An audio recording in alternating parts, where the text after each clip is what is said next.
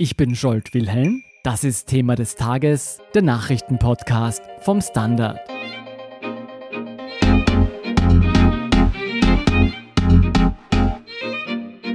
Die Regierung hat am Montag weitere Maßnahmen zur Bekämpfung des Coronavirus in Österreich angekündigt. Grund dafür, nach wie vor verbreitet sich der Erreger rasant weiter.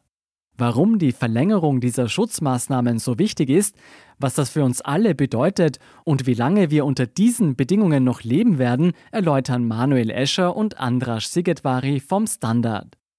Manuel, was bedeuten diese Maßnahmen für uns konkret? Naja, konkret geht es der Regierung darum, dass sie festgestellt hat in ihren Analysen, dass die bisherigen Maßnahmen noch nicht so ganz ausgereicht haben, um tatsächlich eine Zahl zu erreichen von Erkrankten und auch von schwerer Erkrankten, mit denen unser medizinisches System klarkommen kann.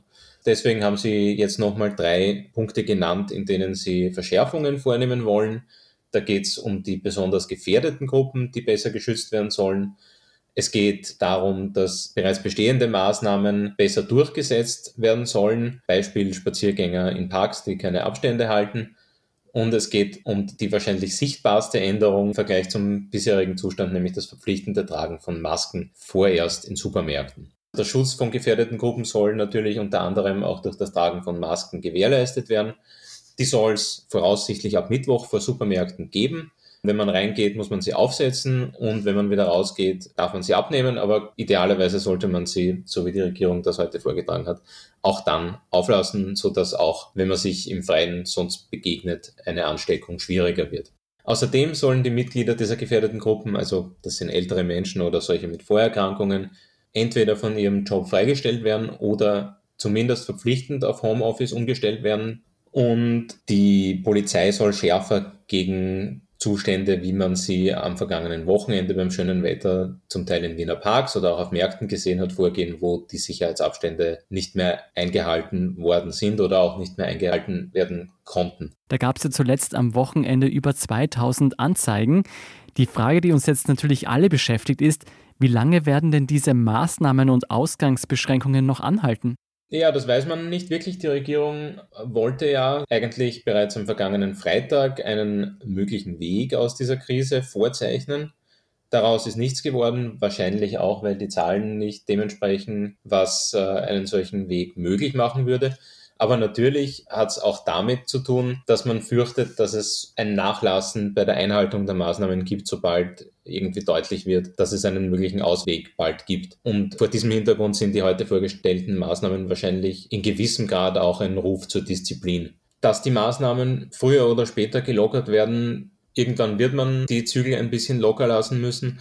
Aber der Zeitpunkt nach Ostern wird wohl nicht erfüllbar sein, sondern es wird sich wahrscheinlich um die eine oder andere Woche darüber hinaus handeln. Die Regierung hat bei ihren Analysen offenbar festgestellt, dass die Kurve zwar deutlich weniger steigt, als sie das noch vor ungefähr zwei Wochen getan hat, als man die Maßnahmen erstmals in Kraft gesetzt hat, aber sie steigt immer noch und man möchte einen Punkt erreichen, wo die Kurve nicht mehr steigt, sondern sinkt, bevor man irgendwelche Entlastungsmaßnahmen bekannt gibt.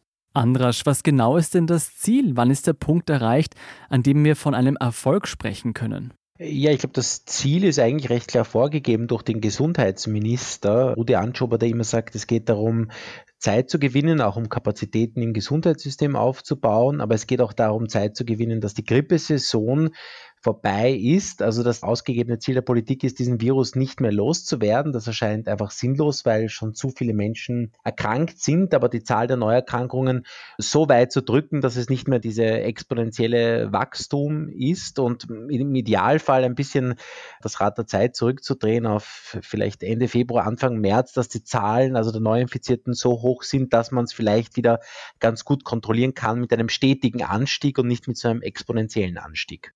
Angenommen, wir ziehen diese Maßnahmen voll durch und schaffen es dann, sagen wir Mitte Mai, keine Neuansteckungen oder nur noch wenige Neuansteckungen zu haben. Was passiert dann? Kehren wir alle zur Normalität zurück? Das ist wohl ziemlich unwahrscheinlich. Es wird wahrscheinlich einiges, was wir aus der alten Normalität kennen, wieder zurückkehren, aber es werden wohl nur Schritte sein. Und es werden wohl auch nur kleine Schritte sein, weil sich die Regierung zwischendurch natürlich immer genau anschauen muss, was der Effekt davon ist. Und das wird Zeit brauchen, weil die Inkubationszeit ja bei im Schnitt ungefähr einer Woche liegt und man daher die Folgen von Maßnahmen auch immer erst nach einer Woche oder nach einer sogar längeren Zeit ansehen kann. Und die Gefahr dabei ist, dass man eine sogenannte zweite Infektionswelle übersehen könnte. Also, dass man wieder in die Situation kommt, wo die Infektionen exponentiell anwachsen und wo man der Situation dann wieder nur durch harte neue Maßnahmen Herr werden könnte. Wie groß ist denn die Gefahr, dass es zu einem zweiten großen Ausbruch kommt? Naja, ohne Maßnahmen ist sie wohl ziemlich hoch, weil sich ja mangels Medikament und Impfung die Krankheit im Grunde nur durch Immunität stoppen lassen würde und durch die derzeitigen Maßnahmen, die ja genau das Ziel haben, dass sich niemand ansteckt, aber eine solche Immunität natürlich nicht aufgebaut werden kann. Wenn wir also nach dem Ende dieser Maßnahmen wieder völlig zur Normalität zurückkehren würden, wie wir sie bisher gekannt haben, wäre wohl sehr wahrscheinlich, dass es zu einer neuen zweiten Ansteckungswelle kommt, die dann relativ ungebremst verlaufen würde. Aber es gibt natürlich Faktoren, die man immer noch nicht so genau kennt. Dazu zählt unter anderem auch das Wetter im Sommer, von dem sich manche, aber nicht alle, die sich damit professionell beschäftigen, erwarten oder erhoffen, dass es vielleicht Ansteckungen zwar nicht verhindern, aber ein bisschen bremsen könnte. Aber für mich klingt das jedenfalls so, als müssten wir diese Maßnahmen noch viele Monate durchziehen. Ja, also so dürfte es wohl sein, wobei es wahrscheinlich nicht alle Maßnahmen in der gleichen Form betreffen wird. Man wird sich ziemlich genau anschauen, welche Maßnahmen welche Folge haben da geht es auch um die sogenannte Basisreproduktionszahl dieses Virus, also ob eine Person mehr oder weniger als eine weitere Person ansteckt. Man will irgendwie in eine Situation kommen, in der man unter eins ist, also in der die Fälle möglichst nicht weiter wachsen. Es gibt bestimmte Maßnahmen, die diese Basisreproduktionszahl nur geringfügig wachsen lassen, aber vielleicht immer noch unter eins belassen. Und da muss man schauen, was die Folgen der Maßnahmen sind und man muss abwägen, ob der Schaden, der durch diese Maßnahmen entsteht, zum Beispiel in der Wirtschaft, aber auch in ganz vielen anderen Feldern, ob der das aufwiegt, was an der Basis der Produktionszahl wieder steigt. Es gibt einen berüchtigten Artikel, The Hammer and the Dance, demzufolge es diesen Hammer gibt. Das sind diese massiven Beschränkungen, die wir derzeit erleben, die sehr stark sind, aber auch sehr stark dafür sorgen, dass die Zahl der Infizierten, wie man auch in Österreich schon sieht, also zumindest diese Kurve abflacht. Und der zweite Teil dieser Strategie heißt The Dance, wo mit einer Reihe von feineren Maßnahmen auch sehr viel erreicht werden kann. Und im deutschen Innenministerium kursiert jetzt schon ein Papier, das interessanterweise auch genau diesen Namen übernimmt, also der Hammer und der Tanz. Und dort wird auch schon für die Zeit irgendwann nach Ostern, irgendwann im Mai vermutlich auch so ein bisschen diese Situation beschrieben, wo man diese ganz großen Einschränkungen aufheben kann, aber eben eine Reihe von feineren Maßnahmen noch länger in Kraft werden bleiben müssen. Manuel, was wären denn die Konsequenzen, wenn es zu monatelangen Ausgangsbeschränkungen kommen würde? Ja, auch das weiß man nicht ganz genau, aber man kann es zumindest in vielen Fällen abschätzen. Also für die Wirtschaft wird davon ausgegangen, dass die Konsequenzen natürlich schwerwiegend wären, äh, noch viel schwerwiegender, als es jetzt schon sind, weil sich bestimmte Dinge eben mit den Hilfen, wie sie derzeit bereitstehen, zwar einige Zeit durchhalten lassen, aber nicht länger und auch natürlich die Möglichkeit, diese Hilfen bereitzustellen, irgendwann zu Ende geht, wenn der Schaden zu groß wird. Es gibt auch weitere Fragen, die entstehen. Verpasste Schulstunden lassen sich eine Zeit lang durch Telelearning aufholen, aber nicht lange. Ganz unsicher, weil wir uns ja alle in einer Art Sozialexperiment befinden, ist die Frage, wie die psychologischen Langzeitfolgen sind, wie die Folgen sind für Menschen, die eigentlich Vorsorgeuntersuchungen jetzt machen würden. Und auch beträchtlich ist der Schaden für ältere Menschen, die nach den jetzigen Maßnahmen und wahrscheinlich auch nach deren Ende als besonders gefährdet gelten und sich deswegen isolieren sollen und für die das natürlich auch ein harter Brocken ist, wie Experten immer wieder sagen. Auch vor dem Hintergrund der Lebenserwartung in Österreich ist es natürlich für jemanden, der 80 ist, eine andere Perspektive, einige Monate in Isolierung und Abwesenheit seiner Familie verbringen zu müssen, als für jemanden, der vielleicht jetzt 30 oder 40 ist. Für mich klingt das, als befänden sich die Regierungen in einer echten Zwickmühle. Wenn man die aktuellen Schutzmaßnahmen sehr lange aufrechterhält, müssen wir mit enormen wirtschaftlichen und gesellschaftlichen Konsequenzen rechnen, wie du sie beschrieben hast. Lockert man sie zu schnell, kommt es zu einer zweiten Welle, die dann vielleicht sogar noch gefährlicher ist, wenn sie mit der saisonalen Grippe zusammenkommt. Wie kommen wir aus dieser Zwickmühle raus? Naja, ob wir überhaupt rauskommen, ist nicht ganz sicher. Es gibt eine viel zitierte Studie des Imperial College in London, die vor etwas mehr als einer Woche erschienen ist, die davon ausgeht, dass sich eine zweite Welle, wie vorher beschrieben, möglicherweise nur sehr schwer vermeiden lassen wird, wenn man Maßnahmen lockert und die daher empfiehlt, sie für bis zu 18 Monate oder wann auch immer eine Impfung oder ein wirksames Medikament zur Verfügung steht, aufrechtzulassen. Es gibt aber auch Beispiele aus anderen Staaten, die nahelegen, dass man schon auf die einen oder anderen Maßnahmen verzichten könnte. Es gibt zum Beispiel den Fall Südkorea, wo es vor ungefähr zwei, drei Wochen noch eine deutliche Steigerung der täglichen Fälle gegeben hat und wo man ohne lang anhaltende drastische Maßnahmen in eine Situation gekommen ist, wo es jetzt nur noch um die 100 meistens am Tag gibt. Das ist die Folge einer Politik, die auf sehr, sehr viele Tests baut, auch von Menschen, die keine Symptome zeigen, was bei uns und in vielen anderen Ländern in Europa oder auch in den USA derzeit so nicht stattfindet und darauf die Kontakte von diesen Menschen sehr rigoros nachzuvollziehen. Und es gibt auch ein anderes Beispiel, Japan, wo man auch darauf verzichtet, aber dafür sehr genau schaut, wo Fälle entstehen und diese Cluster dann genau nachvollzieht und dort dann mit härteren Quarantänemaßnahmen oder Schulschließungen arbeitet. Du, wenn man anhand Japans und Korea sieht, dass es auch anders geht, dieses Coronavirus zu bekämpfen, Warum können wir diese Modelle nicht einfach eins zu eins kopieren für uns?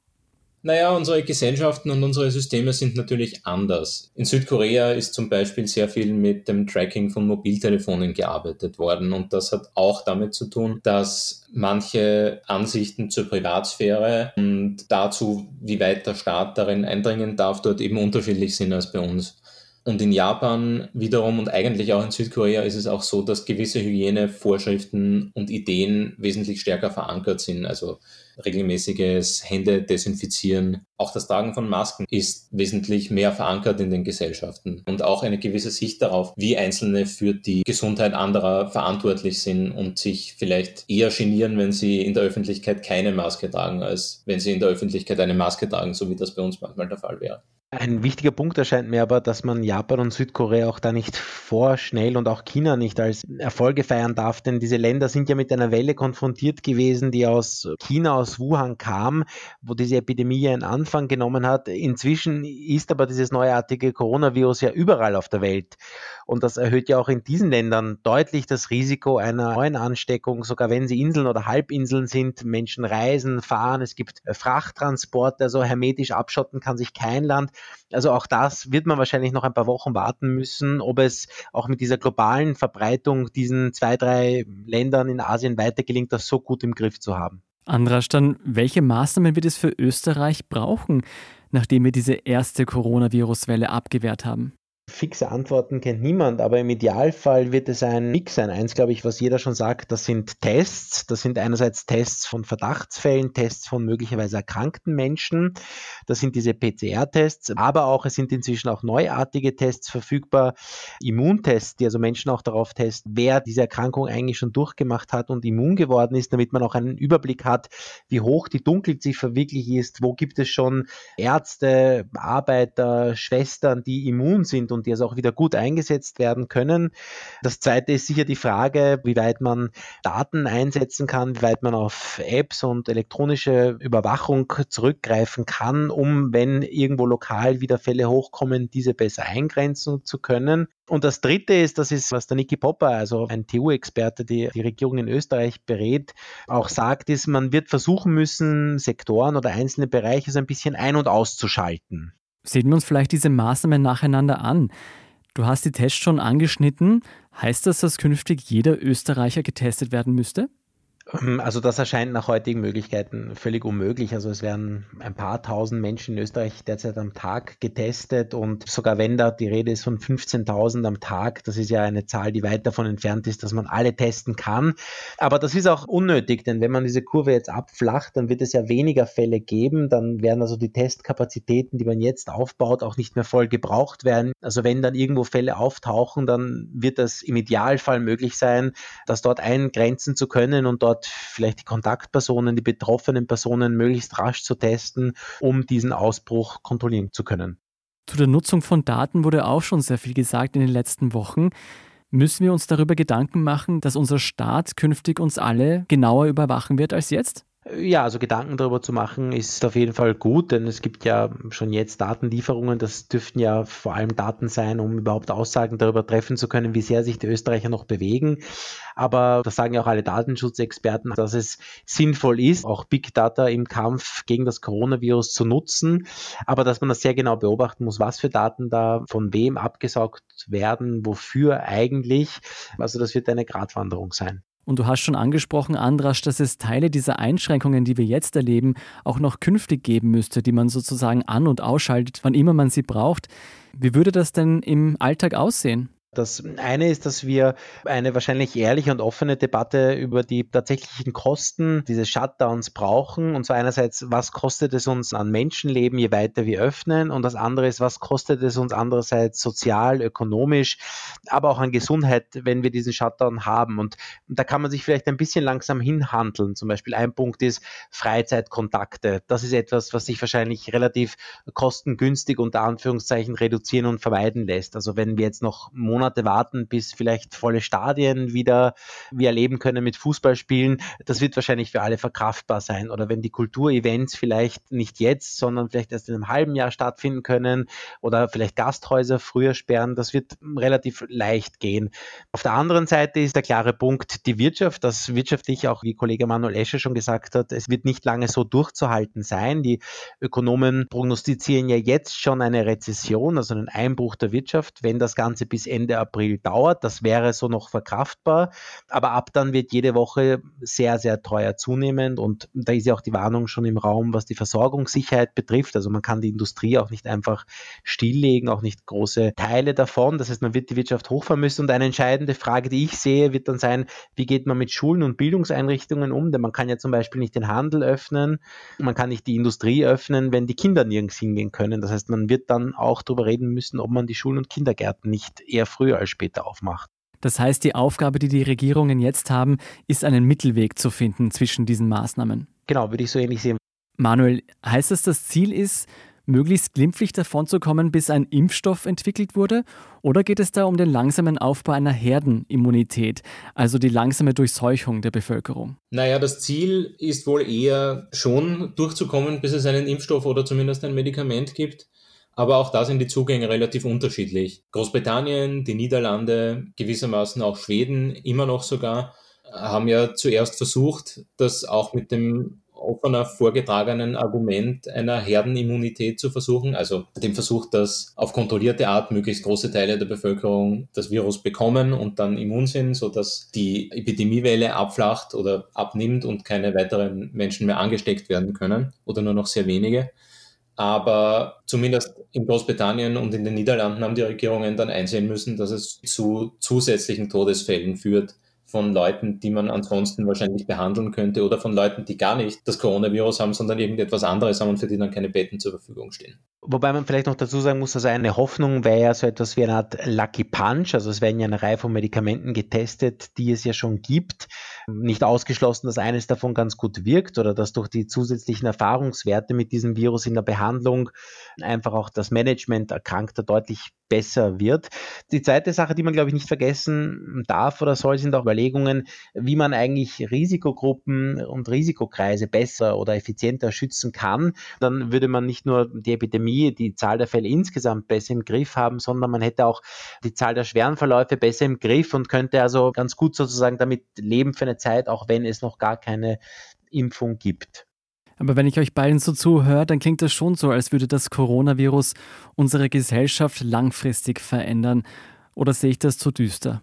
ja, es klingt ein bisschen zu düster. Ich habe mir vor dem Gespräch so ein bisschen angeschaut, was es an Literatur gibt zu den großen Veränderungen der spanischen Grippe 1918 bis 1920. Und wenn man das so ein bisschen positiv sieht, dann zählt als einer der Errungenschaften vielleicht, dass in allen Ländern danach, zumindest in den 20er Jahren, begonnen wurde mit der verstärkten Aufbau von Gesundheitssystemen, mit der besseren medizinischen Versorgung. Gesundheitsministerien sind entstanden, weil auch die Idee wieder frisch vorgelebt wurde, dass man sich nicht abschotten kann und dass wir alle gemeinsam in dem Boot sitzen. Also zumindest einer der Ergebnisse dieser großen Influenza-Welle war das zumindest für eine Zeit, das öffentliche Gesundheitssystem offenbar verbessert wurde und das wäre auch in der jetzigen Situation ja nicht unbedingt der schlechteste Outcome. Finde ich gut, dass du weiterhin so optimistisch bist. Vielen Dank, Andras Sigetvari und Manuel Escher, für diesen Bericht. Sehr gerne. Sehr gerne. Wir sind gleich zurück.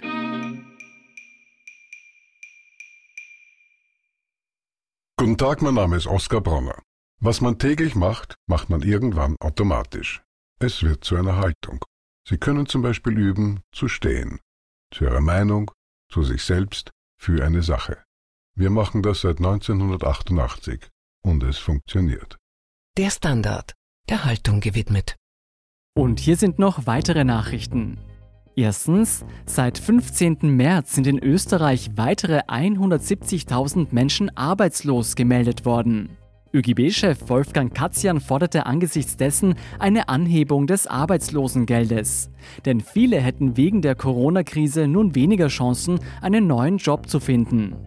Zweitens, das Land Niederösterreich lässt am Montag 250 Pflegerinnen und Pfleger aus Rumänien und Bulgarien einfliegen. Nach einer 14-tägigen Quarantäne sollen sie bis zu sechs Wochen lang in Niederösterreich arbeiten können. Drittens, das Donauinselfest wird auf das Wochenende vom 18. September verschoben.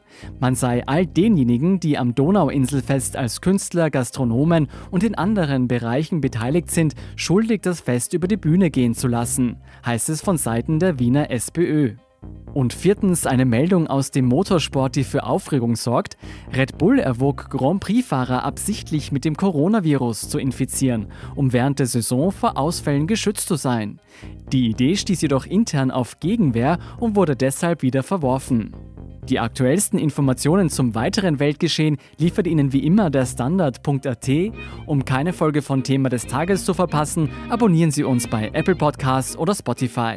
Mit einer 5-Sterne-Bewertung helfen Sie uns, diesen Podcast erfolgreicher zu machen. Gerade jetzt freuen wir uns über jede Art der Anerkennung, denn wie viele andere Unternehmen trifft die Corona-Krise leider auch den Standard mit voller Wucht. Unterstützen können Sie unsere Arbeit jetzt also vor allem, indem Sie für den Standard zahlen. Alle Infos dazu finden Sie auf abo.derstandard.at und auf dst.at/supporter. Ein großes Dankeschön an dieser Stelle auch von meiner Seite. Ich bin Scholt Wilhelm. Baba und bis zum nächsten Mal.